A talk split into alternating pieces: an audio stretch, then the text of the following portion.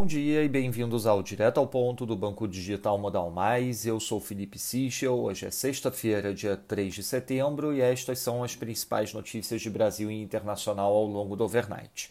Começando pelo Brasil, em relação à crise hídrica, questionado sobre a possibilidade de haver racionamento compulsório de energia no país este ano, o ministro de Minas e Energia, Bento Albuquerque, afirmou ontem em entrevista à Globo News que não há como prever o futuro.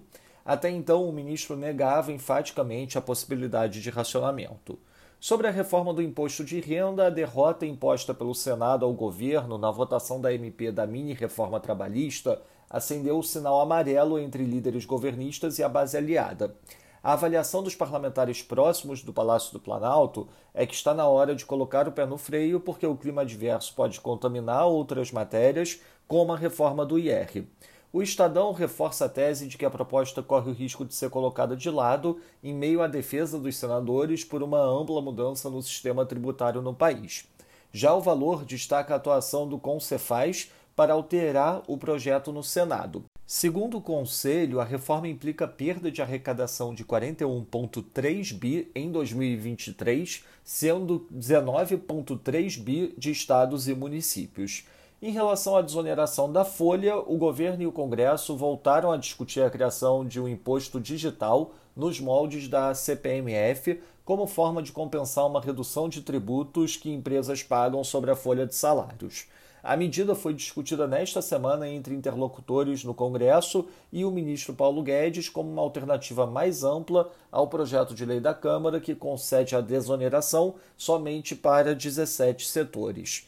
O deputado Jerônimo Gorgen, relator do projeto de lei, afirmou que negocia com o governo um prazo menor para a extensão do benefício.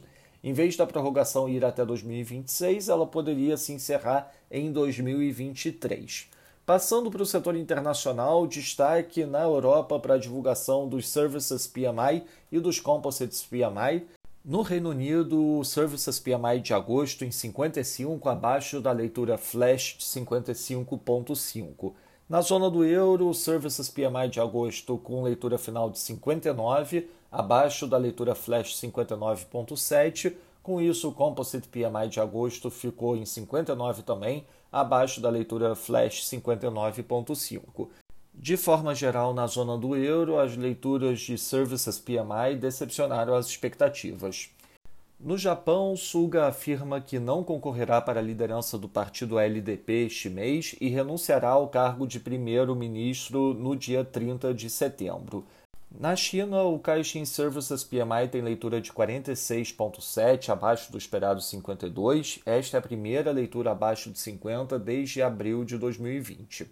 O PIBOC afirma que manterá uma política monetária prudente, flexível e focada, além de aprimorar a prevenção de riscos financeiros. Já o governo indica a criação do mercado de futuro de commodities, denominado em yuan.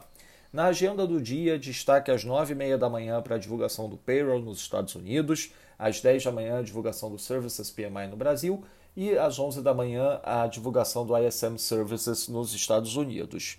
Nos mercados, o dólar index operando praticamente flat, avançando 0,01%, peso mexicano desvaloriza 0,03%, enquanto o rand sul-africano valoriza 0,41%. No mercado de juros, o título americano de 10 anos abrindo 2 basis points a 1,30, enquanto o Bund, título alemão de 10 anos, opera flat.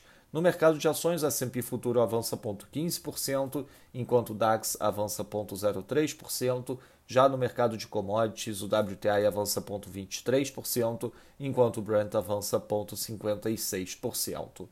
Lembrando a todos que no domingo divulgaremos o nosso Before Market Opens antes da abertura dos mercados internacionais. Essas foram as principais notícias do overnight. Um bom dia a todos, um bom final de semana. Até o nosso próximo podcast direto ao ponto do Banco Digital Modal Mais na segunda-feira.